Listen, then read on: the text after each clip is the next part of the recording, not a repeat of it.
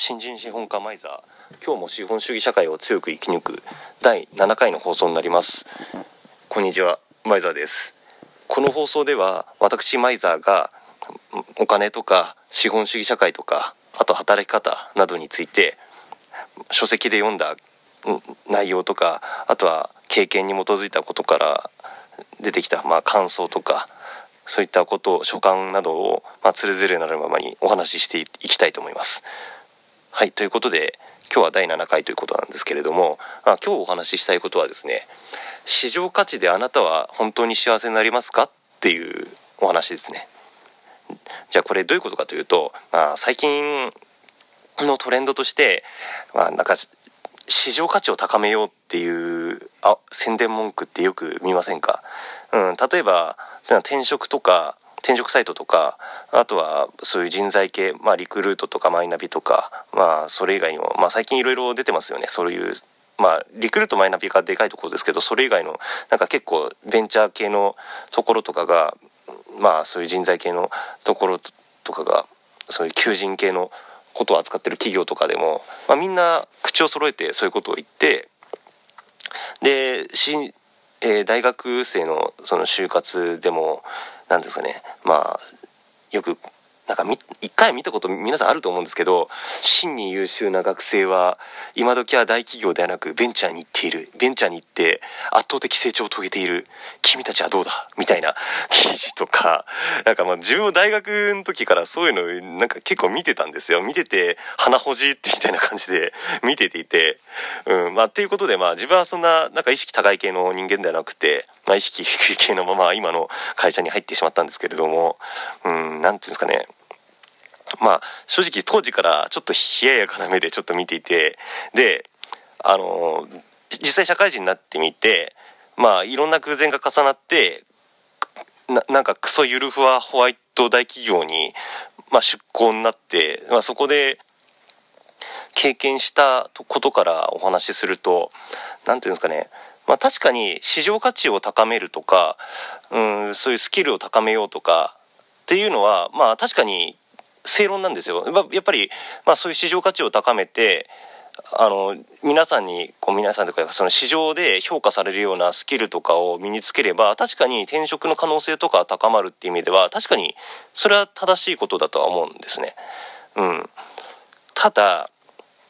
何ですかね。大体そういう何ですかねその市場価値高めるとか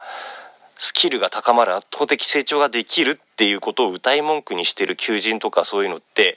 往々にしてまあブラックかどうかわからないですけどまあ労働強度まあ労働のきつさとかは高まるんですよ。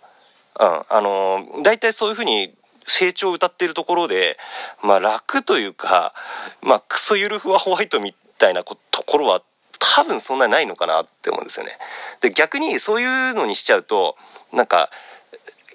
そういうのを求めて入ってきちゃう人って退屈だって思って逃げちゃうというかあの出ていっちゃうので、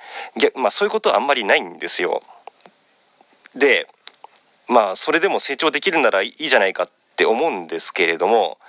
うんちょっとそれに関してはちょっと思うところがあってあのまずですねその仕事がきついっっていうことはそうすると例えばまあサラリーマン勤め人っていうのは平日働いて土日休むってことになるわけじゃないですか。あので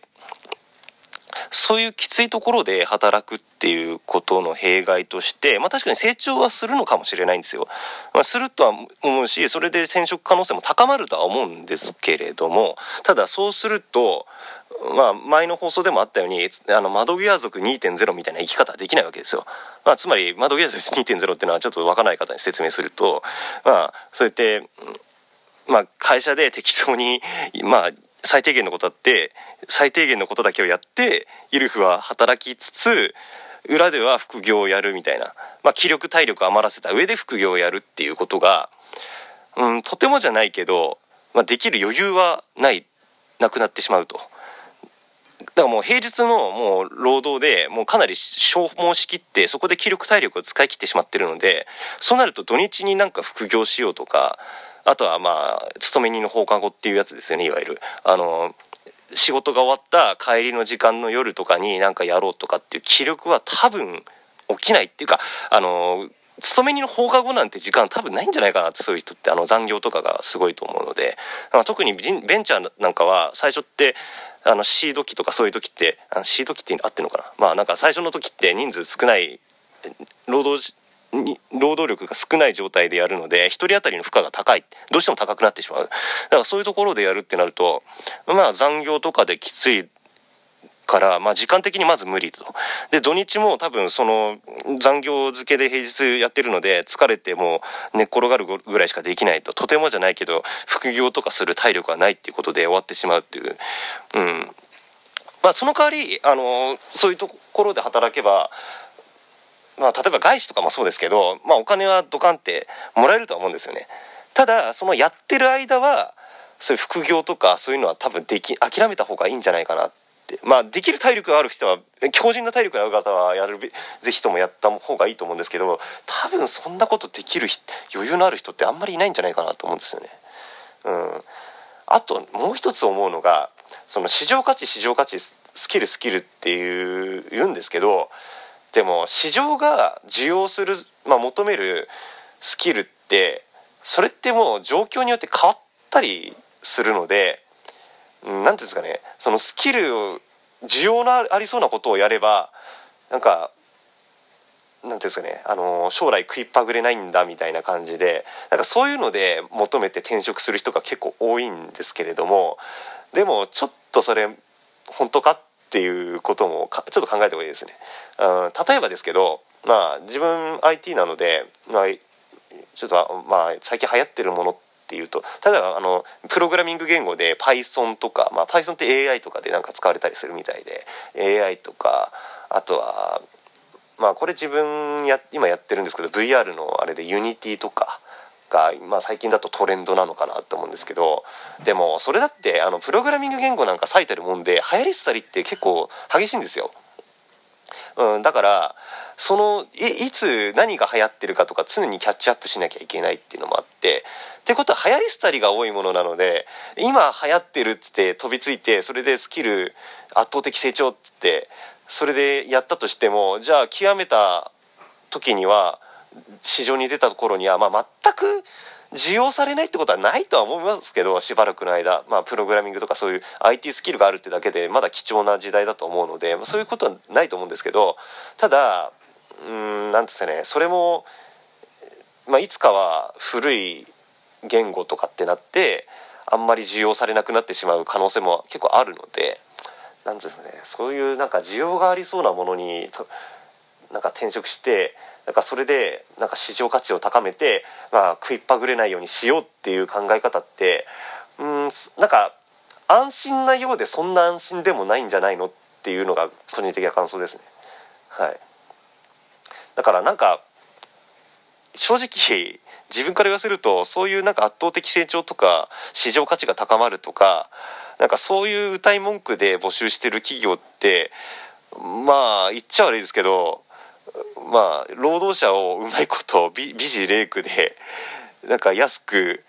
使うために美辞麗句で誘ってるだけなんじゃないかっていうなんかそういう感じがするんですよね。どうしても。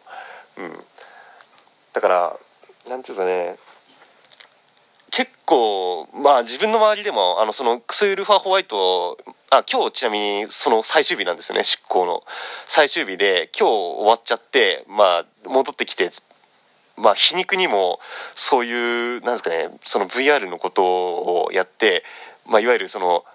ババズバズスキルって言った方がいいかねバズスキルみたいな最前線みたいなとこ飛ばされそうな感じなんですけど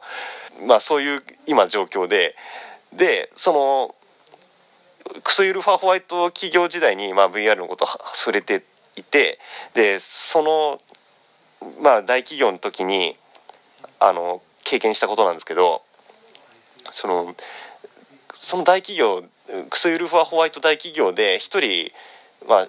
自分はの出向で入った人ですけど、まあ、新卒で普通にプロパーとして入った人があの同じ同期の人がいてでその人はなんかまあ自分と同じぐらい2年ぐらいいたんですあの同じ時期に入って2年ぐらいやったんですけど辞めちゃったんですよ。あの自分より先に。でやプロパで新卒で入ったんですよ。入った普通の正社員の人でなんですけど辞めちゃってで転職したっていう感じなんですね。でまあ理由ははっきりは聞いてないんですけどただその人の言動とかから思うにおそらくあのやっぱり大企業ってこともあってくだらない仕事が多くてまあおそらくですけどこれまあ類推にはなるんですけどまあ同じようにこのままここにやっても市場価値が高まらないとかまあ単純につまらないとか仕事がつまんないとかっていうことで辞めてしまったような感じなんですよね。で転職されたということなんですけどまあはっきりは理由は聞いてないんですけど例えばなんですかねあのその人が大企業で最後にやってた仕事っていうのが物を探す物品管理の物を探す仕事とか、うん、あとやってたりとかあとは愚痴とかで「いや俺たちはなんかエクセルエンジニアなんだよ」みたいなこと言ってていやだから要はあのその部署って研究開発の部分でまあ理系の大学院卒を出たようなまあエリートでもう本当に技術とかそういうのをバリバリできるような人たちがばっかりが入ってるようなところなんですよね。ただなぜかそういう人たちが集まってる理系エリートたちが集まってるような部署にもかかわらずそういう人は何やってるかっていうとあのエクセルとかで資料を作ったりとかあのパワポを作ったりとかっていうのでエクセルパワポエンジニアなんだみたいな俺たちはそうなんだみたいなっていうことを皮肉を込めて言っていてたことがあったんですよ。だからそういうのがあったのでなんかあのおそらく転職した理由も仕事の内容がつまんないとかあとはこのままここにいても市場価値が高まらないっていうことで辞められたんじゃないかなっていうのが想像ができる要因できるような感じなんですね。はい、うんあとはまあ自分の大学時代の友達でもまあ同じように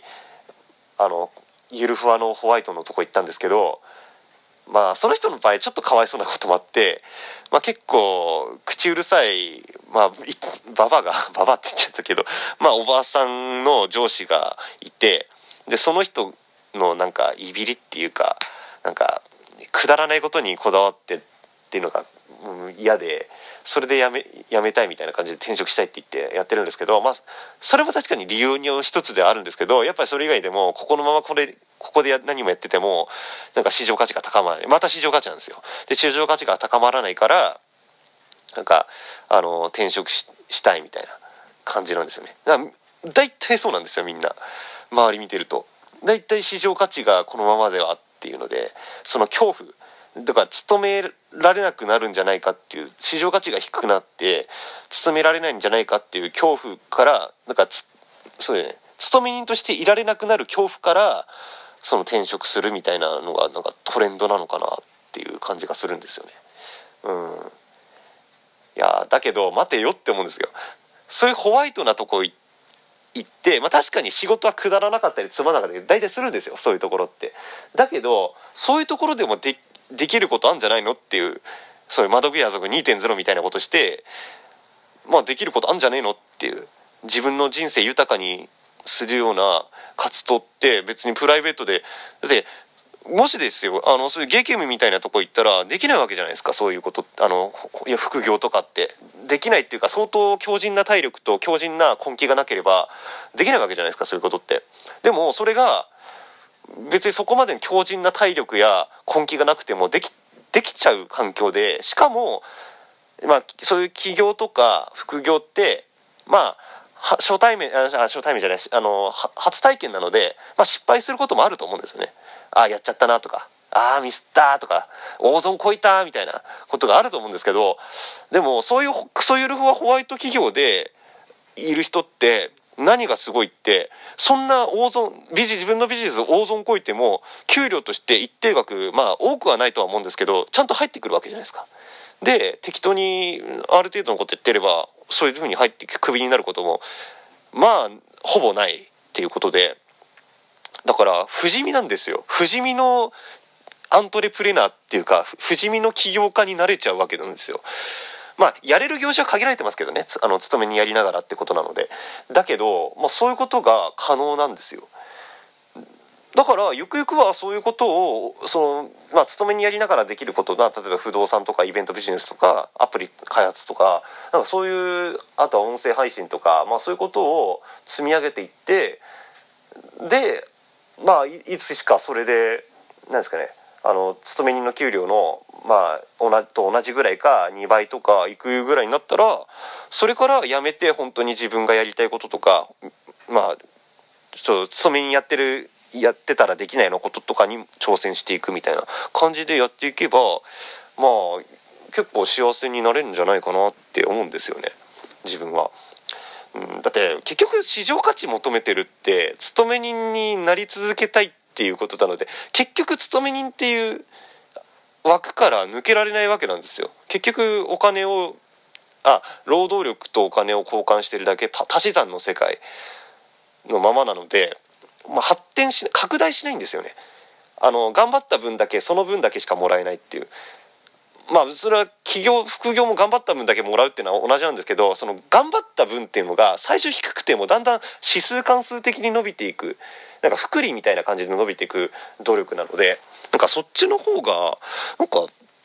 豊かに豊かというか幸せになれるんじゃないかなってだから市場価値高めてっていうのは確かに一見いいんいいし正しい部分もあるんですよ。あるんですけどただ本当にそれで幸せになりますかっていうことはちゃんと考えた上でやった方がいいかなって思うんですよね。まあ例えばですよ。もう一時的にもうあのこの期間はがっつり働いてガッて稼いでもうそれだけに集中して稼いでで辞めてから自分の好きなことするんだっていう構想があればいいんですけれどもただそのなんですかね自分が市場価値があのなくなって勤められなくなるんじゃないかっていう恐怖感から抜けるっていうだけのやつだと多分そんなに豊かっていうか幸せにはなれないんじゃないかなって思うんですよね。うん、だからちょっとそういうので転職がちらついてるのであればちょっと考えた方がいいんじゃないかなって自分は思いますね。はい。ただあの自分でも転職はこれはした方がいいだろうっていうのもあってそれは本当にもう上司がパワハラ上司でもうこのまま行ったら病気になる死ぬとか、うん、あとは労働環境がもう激し激務すぎて、もうこのまま行ったら過労死するとかもう何ていうんですかねどうしようもない死ぬみたいな状況に追い込まれている方であればそれはさすがに自分でも自分が同じ状況でもそれは転職考えます。はい。うん。だからそういう状況でもない限り自分はあんまり転職は考えないかなって思いますね。うん。だって転職するってやっぱ移動するあの環境を変えるってことじゃないですか。で環境を変えるとか状態を変えるってことってやっぱりあの、まあ、物質もそうですけど、物質だって状態変化するのにエネルギーって使うんですよ。例えば、水が、あの、液体から気体に、水蒸気に変わるのにしても、あの、熱を吸うわけですよね。それなんでかっていうと、その、水の状態から気体の状態になるのに、それだけエネルギーを消費するわけですよ。だから熱を吸い吸い上げて気化熱みたいな感じになるわけですよ気化熱だからそれであのよく風呂上がりとかで水が濡れた状態で外にあのそのままぼーっとしてるとあの体がどんどん冷えるっていうのはその水が気化する時のに熱を吸うからそれだけ体が冷えるわけなんですよね。それ熱ってエネルギーを水が吸って気体になってるからってことなんですよね。だからそれと同じ人間も同じようなところでやっぱり今のその職場から別の職場に移るっていうのはやっぱり状態変化と同じでやっぱり気力体力を使うわけですよエネルギーを消耗するわけですよ。まあでも考えてみればそうですよね。やっぱ行ってみたらあの全然皆さん初めましてみたいなあのみんながみんな知ってるところから皆さん初めましてみたいなところで一から人間関係を構築しなきゃいけないとかあとは仕事のやり方を覚えなきゃいけないっていうので、うん、なんかそれでやっぱり体力を使うわけですよしばらく、うん、だからそういうので、うん、なんですかねあの普通にやってたら使わないエネルギーを使うわけですようん、だから自分は相当追い込まれた激務環境とかパワハラ上司とかに当たりでもしない限りは特に転職は考えないかなって思いますね。うん、それよりは今の環境を、うん、社内政治とか まあちょっと薄汚いですけど社内政治とかなんかそういうなんか口言い回しとかなんかよくあるじゃないですか。そういうなんか